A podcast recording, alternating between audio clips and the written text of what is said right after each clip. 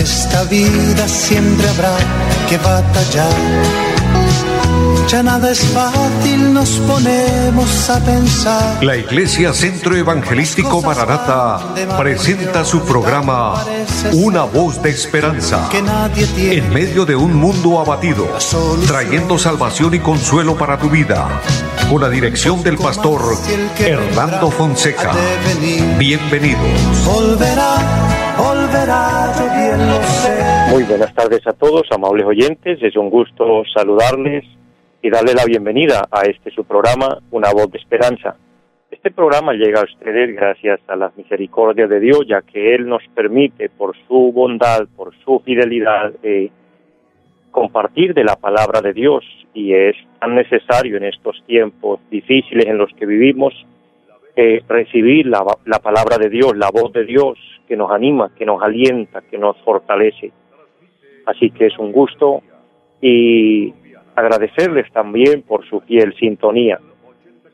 Amado pueblo de Dios, amados hermanos y amigos, llegamos hoy con los servicios técnicos de André Felipe. Un saludo para usted, Andresito. Y quien les habla, su pastor y amigo, Hernando Fonseca. Bendiciendo también las personas que nos siguen a través de las redes sociales, especialmente a través del Facebook, y aquellas personas que nos ayudan a compartir la programación. Qué bendición, porque estamos cumpliendo con la labor de Dios, estamos cumpliendo el mandato divino. El Señor nos dice ir por todo el mundo y predicar el Evangelio a toda criatura. Es el llamado de Dios de predicar las buenas nuevas de salvación, la vida de Dios, la oportunidad en Dios, saber que Dios nos ama, que Dios quiere siempre ayudarnos, Dios siempre quiere bendecirnos. Él quiere bendecir su vida, amigo, amiga que me oye, hermano, Dios siempre tiene el buen propósito con cada uno de nosotros. Ese es su amor, esa es su naturaleza.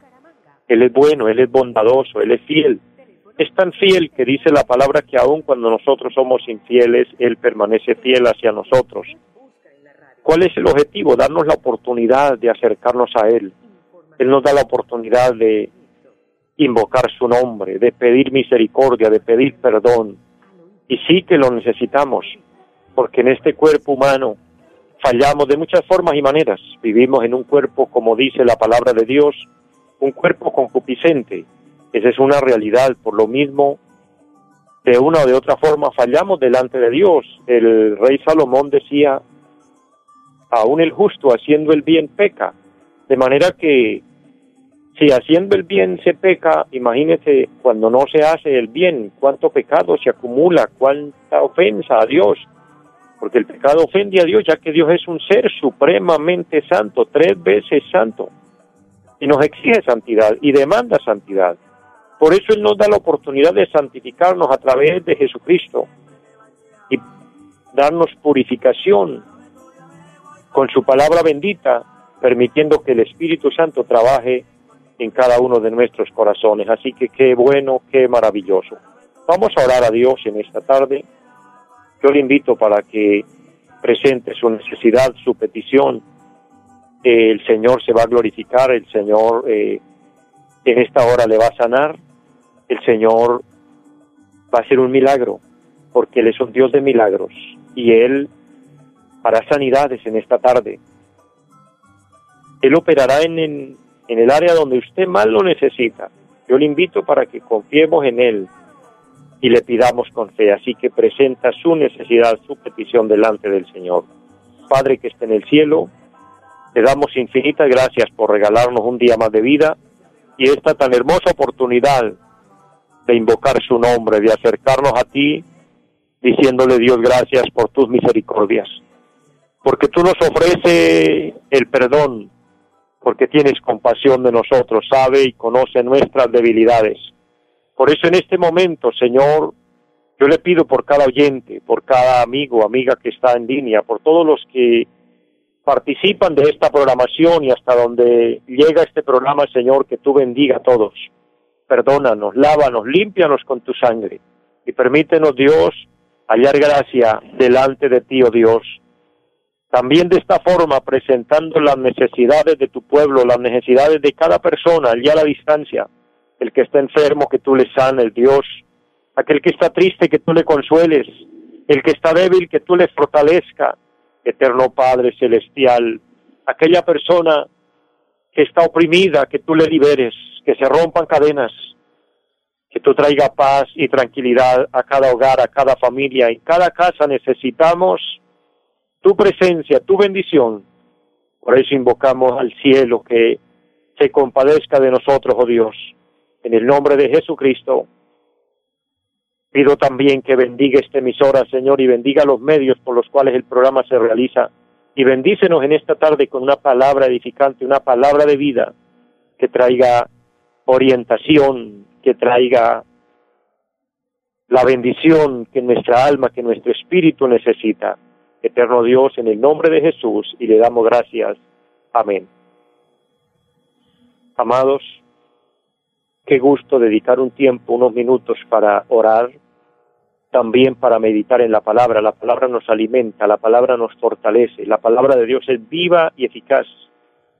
La Biblia que nunca pasará de moda, porque el Señor dijo, el cielo y la tierra pasarán, pero mi palabra no pasará. La palabra permanece y nos da la señal, la misma Biblia, porque ha cobrado vida a través del tiempo. Usted se puede dar cuenta, mi amigo, mi hermano que me oye, que hay muchos libros buenos. En una, en una librería, en una biblioteca uno encuentra libros buenos y uno los lee y por más buenos que sean y por buen, buena enseñanza que transmitan, pasan de moda en poco tiempo. Ya se terminan y ya el lector busca otro pero nunca ha sucedido esto con la Biblia. La Biblia sigue siendo el libro número uno en todas las bibliotecas, sigue siendo el libro por excelencia para todo. Entonces, qué maravilloso creerle a Dios y ser edificados a través de la palabra. Por eso quiero en esta tarde bendecirles con la palabra de Dios. Pero antes hago un paréntesis para saludar a las personas que están en línea y a todos los que se conectan durante el programa. Qué bendición, mi hermana Alba Blanco, bendiciones para usted, su vida, su familia. Hermana Rosa Chacón, bendiciones, que Dios bendiga a su familia, que Dios bendiga su casa, que Dios se glorifique. Y un gusto grandísimo saludar a Idalí Pérez, qué bendición, bendiciéndole, mujer de Dios, bendiciéndole su casa, su familia, a todos, a los suyos allá. Un saludo grande, un abrazo grande y qué gusto, qué bendición. Es una maravillosa oportunidad que Dios nos regala, el poder unirnos, el poder conectarnos, amados, hoy, precisamente en este confinamiento en el que estamos, donde estamos limitados de muchas cosas. Una de ellas, el poder vernos. Aquí valoramos muchas, muchos detalles de la vida.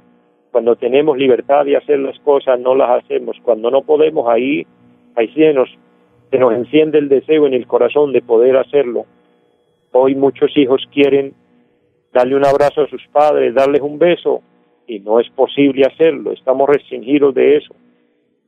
Hoy muchos queremos ahora sí trasladarnos de un lugar a otro a visitar a los seres queridos, no es posible hacerlo, no es prudente hacerlo. Todo lo que Dios permite nos da una enseñanza grande, entonces mire lo lindo de todo y en todo Dios nos está dando enseñanzas preciosas. Lo importante de todo, valorar lo que Dios nos enseña, lo que Dios nos dice. Pero en su infinita misericordia Dios nos permite estos medios, por medio de los cuales estamos eh, llegando hasta ustedes, estamos uniéndonos y con cada oyente en esta tarde, por el medio que usted nos esté eh, recibiendo la programación, somos un solo pueblo, somos un solo espíritu, estamos en un mismo sentir y es buscar la bendición de Dios y es honrar a Dios y esperar de Él sus beneficios que de seguro nunca el Señor nos dejará en vergüenza, siempre recibiremos de Él la bendición. Quiero que vayamos a la palabra de Dios, la segunda carta del apóstol Pedro capítulo 3 y el versículo número 9 es un versículo muy agradable, espero que usted eh, lo pueda memorizar y si usted tiene una Biblia en su casa y lo abrió en este momento, y leyó esta palabra y quiere subrayar ese versículo, le va a ser de bendición, le va a ser de utilidad. Este versículo nos bendice en todas las edades, en todos los tiempos, en todos los momentos. y dice de la siguiente manera, el Señor no retarda su promesa, según algunos la tienen por tardanza, sino que es paciente para con nosotros, no queriendo que ninguno perezca, sino que todos procedan al arrepentimiento. Este verso es maravilloso de la palabra. Vuelvo a recordarle la cita bíblica, segunda carta del apóstol Pedro, capítulo 3, versículo número 9. Amados, quiero compartirles hoy de este texto de la palabra que tratemos de estudiar eh, este mensaje que encontramos aquí, reducido en unas pocas frases, pero con un contenido muy grande, muy importante. Este texto de la palabra está incluido dentro de un capítulo que nos habla con exactitud de la venida del Señor Jesucristo. Enfoca el tema de la venida del Señor y de la misma forma enfoca eh, la terminación de la tierra y la creación de cielos nuevos y tierra nueva. Amén. Todo esto está dentro del propósito de Dios. Pero mirando que el versículo está dentro de un contexto que habla de la venida del Señor, pues vamos a hablar precisamente en ese enfoque, a lo que el apóstol hace alusión aquí con este versículo. Y vamos a tratar de descifrarlo eh, tenidamente para que cada frase pueda bendecir su vida, bendecir mi vida, pueda alimentarnos. El apóstol inicia hablando en el capítulo 3, verso 9 y dice, primera frase importante del versículo, el Señor no retarda su promesa. ¿A qué promesa está hablando el apóstol aquí?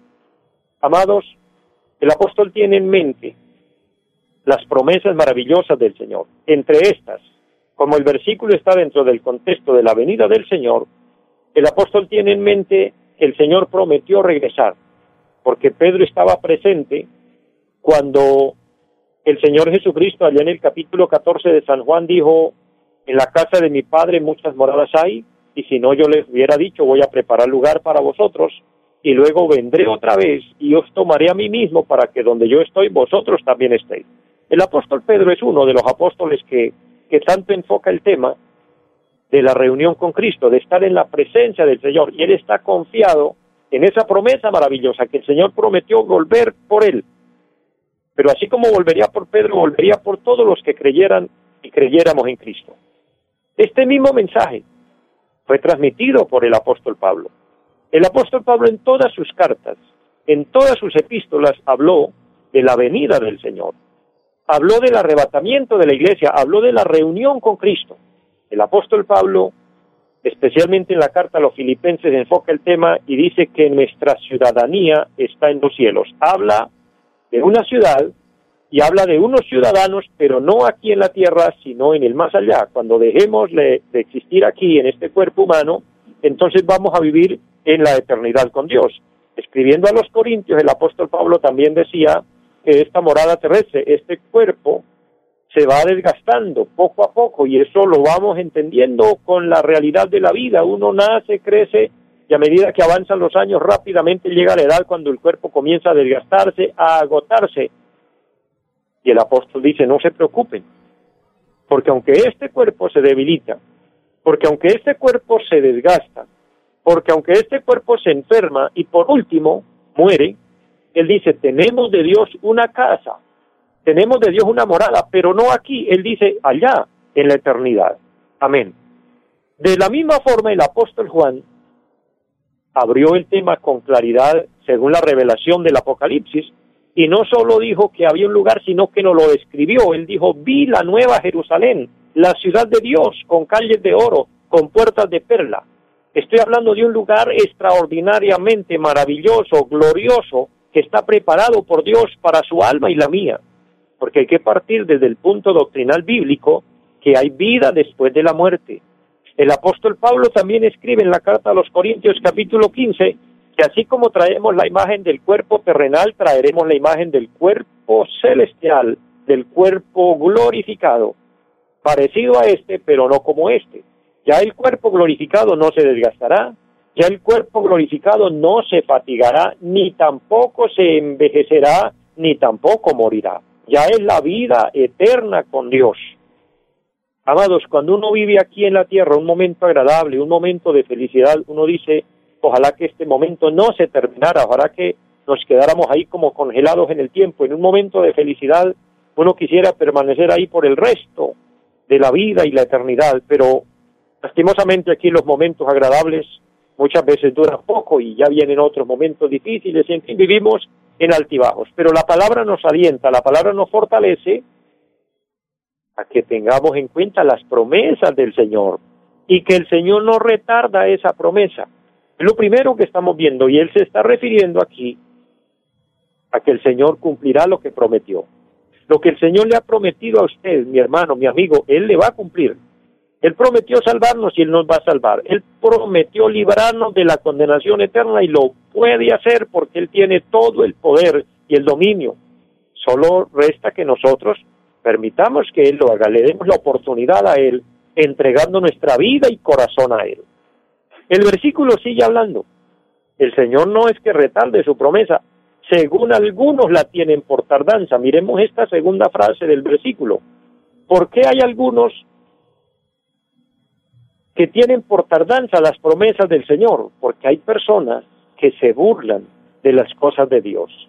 Porque hay personas que han tenido en poco la palabra de Dios porque han querido que la palabra de Dios se cumpla en el tiempo de ellos, en el programa de ellos, en el calendario de ellos. Y quiero decirles, mis amados, el programa de Dios las promesas de Dios se cumplen, pero de acuerdo al tiempo de Dios, de, acuerdo al día, fecha y hora en el programa de Dios, no el programa de nosotros. Muchos han querido que se cumpla cosas para ellos a su manera, a su forma, y no es a nuestra forma, es a la manera de Dios. Y por eso muchos han caído en el, en el grave error de dudar de la Biblia, de dudar de, dudar de la palabra y creer que lo que Dios prometió no se cumple, y por eso dice que algunos la tienen por tardanza. ¿Quiénes serán esos algunos que la tienen por tardanza? Espero que usted, amable oyente, no sea uno de esos. Porque el capítulo 3, aquí donde estamos, el versículo 3 dice, sabiendo primero esto, que en los postreros días vendrán burladores, andando según sus propias concupiscencias, y diciendo, ¿dónde está la promesa de su advenimiento? porque desde el día que los padres durmieron todas las cosas permanecen así como desde el principio de la creación. Paremos aquí con la lectura. Amado oyente, notemos con claridad que el Señor advierte en el versículo 9 inicialmente leído y dice que algunos tienen las promesas del Señor por tardanza, o sea, dicen, ah, bueno, eso es, eso es falso, el Señor no va a cumplir nada porque ha pasado el tiempo y nada pasa. El versículo 3 los identifica, que son burladores, pero hay un detalle en particular que quiero que usted lo considere muy bien. En el tiempo que el apóstol predicó esta palabra, la iglesia era muy temerosa de Dios. Los hermanos, los oyentes eran personas que amaban a Dios y respetaban a Dios, por lo tanto creían a la palabra. Y cuando el apóstol les decía que el Señor vendría por ellos y que había una ciudad extraordinaria en el cielo donde íbamos a vivir, ellos simplemente creían a la palabra. Pero como el Espíritu Santo no se equivoca, entonces profetizó la palabra para tiempos futuros, desde la época de Pedro, imaginemos dos mil años atrás, y ellos sí creían, para que dos mil años después, cuando más se acerca, muchos no crean. Como el Espíritu Santo no se equivoca, entonces él dice que esto sería para los postreros tiempos, los postreros tiempos, los posteriores tiempos a la época cuando Pedro habló. ¿Cuáles son esos posteriores, posteriores tiempos? Son estos que usted y yo estamos viviendo, los días finales sabiendo primero esto, que en los postreros días vendrán, en los postreros días, dice el texto, vendrán burladores, y son burladores porque andan según sus propias concupiscencias. Quiero que usted, amable oyente, por favor medite en esta frase. ¿Quiénes son los que andan según sus propias concupiscencias? ¿Qué significa la palabra concupiscencia? La palabra concupiscencia significa deseo desesperado por los bienes materiales. Eso es ser una persona concupiscente. Número uno, deseo desesperado por los bienes materiales. No hay ningún error en uno desear la bendición, en uno desear tener dinero, tener un buen vehículo, tener una buena casa. Amén. Pero que no se torne esto en un desespero, en un afán, en una fatiga, que si no tengo esto definitivamente es que yo no puedo vivir. No, ser pacientes, esperar en Dios, si Dios quiere lo tendremos, si no, no hay problema. De hecho, lo de esta tierra, lo de este mundo es temporal, pero la concupiscencia cuadra número uno con el deseo desesperado por los bienes materiales y número dos, el deseo sexual desordenado. Querido amigo, querido hermano que me oye, ¿cómo ve usted el mundo hoy? ¿Cómo ve usted las personas que nos rodean hoy, el entorno en el que vivimos? Vivimos en medio de un mundo, no todos, no todos, pero una gran mayoría tienen un gran deseo desesperado por lo material, por lo de esta vida, y no les interesa hacerle daño a quien le haga daño siempre y cuando ellos obtengan lo que quieren. De ahí que estamos viendo las injusticias, de ahí que estamos viendo la corrupción, de ahí que estamos viendo cómo mucha gente, por enriquecerse ellos, dejan a otros morirse de hambre, por enriquecerse en ellos, dejan a otros morirse por falta de los medicamentos necesarios, porque aunque los recursos pasen por las manos de personas que pueden ayudar, pero ellos simplemente solo piensan en su bien personal y eso los lleva a un deseo desesperado por el materialismo. Una persona que piensa así, nunca le conviene pensar en el Señor y en la venida del Señor y en que, y que se va a morir. Una persona con deseo desesperado solo de lo material, se le, se le cega la mente y cree que va a vivir aquí eternamente. Esto sí de verdad les va a suceder lo que lo del que el Señor habló del rico allí opulento en el Evangelio según San Lucas. Aquel rico que llenó sus graneros y dijo, ¿y ahora qué haré con mis graneros llenos? Cualquiera hubiera dicho, ya que tengo en abundancia es mi oportunidad para compartir con el que no tiene, para darle al necesitado, para darle un plato de comida al hambriento, para regalarle un vestido a aquel que no tiene que ponerse, que le toca siempre con la misma ropa. Ese rico hubiera pensado así, le había ido mejor, pero en cambio él dijo, no, ya sé qué hacer, derribaré mis graneros y los edificaré mayores. Y entonces amontonaré todo para mí, para mí, para mí. Él solo pensaba en él, solo pensaba en su bien, en su bien personal, un deseo desesperado por el materialismo. Eso se llama concupiscencia.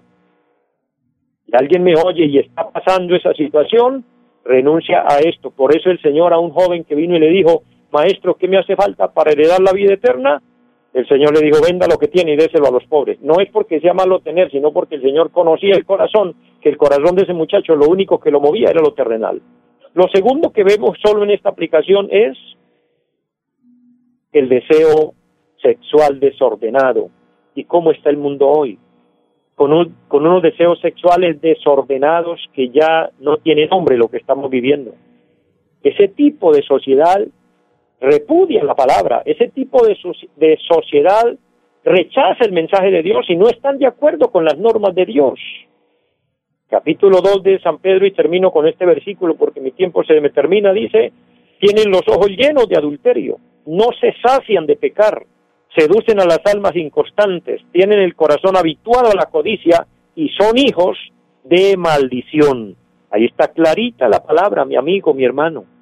Qué bueno que Dios nos habla para despertarnos y para darnos a entender que vivimos en medio de ese mundo y en medio de ese mundo es que sale a flote el decir, ah, eso el Señor no va a venir, eso el Señor retarda sus promesas, eso quién sabe cuándo será.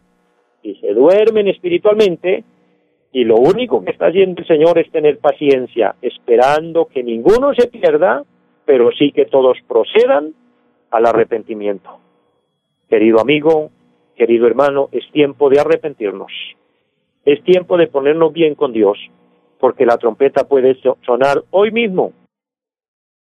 Hoy mismo el Señor nos puede llamar a su presencia. ¿Estás bien para presentarse delante de Él? Examina su vida, su corazón Solo mediten esto y que el Señor lo llene de su bendita gracia. Les amo mucho a todos, les bendigo con todo mi corazón y les deseo una feliz tarde. Los invitamos a nuestra reunión en los días martes 7 de la noche, culto de oración Jueves 7 de la noche, enseñanza bíblica. Domingos 9 y 30 de la mañana, culto para toda la familia. Y 5 de la tarde, culto evangelístico. Los esperamos en la carrera séptima, número 371, Barrio Amaral, Piedecuesta. Llámenos al 318-767-9537. Volverá, volverá, volverá. En esta vida siempre habrá que batallar.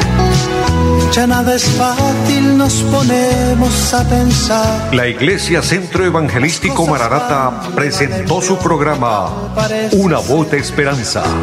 Los esperamos en nuestra próxima emisión. Volverá, volverá, yo bien lo sé. Y mi alma ya se desespera por volar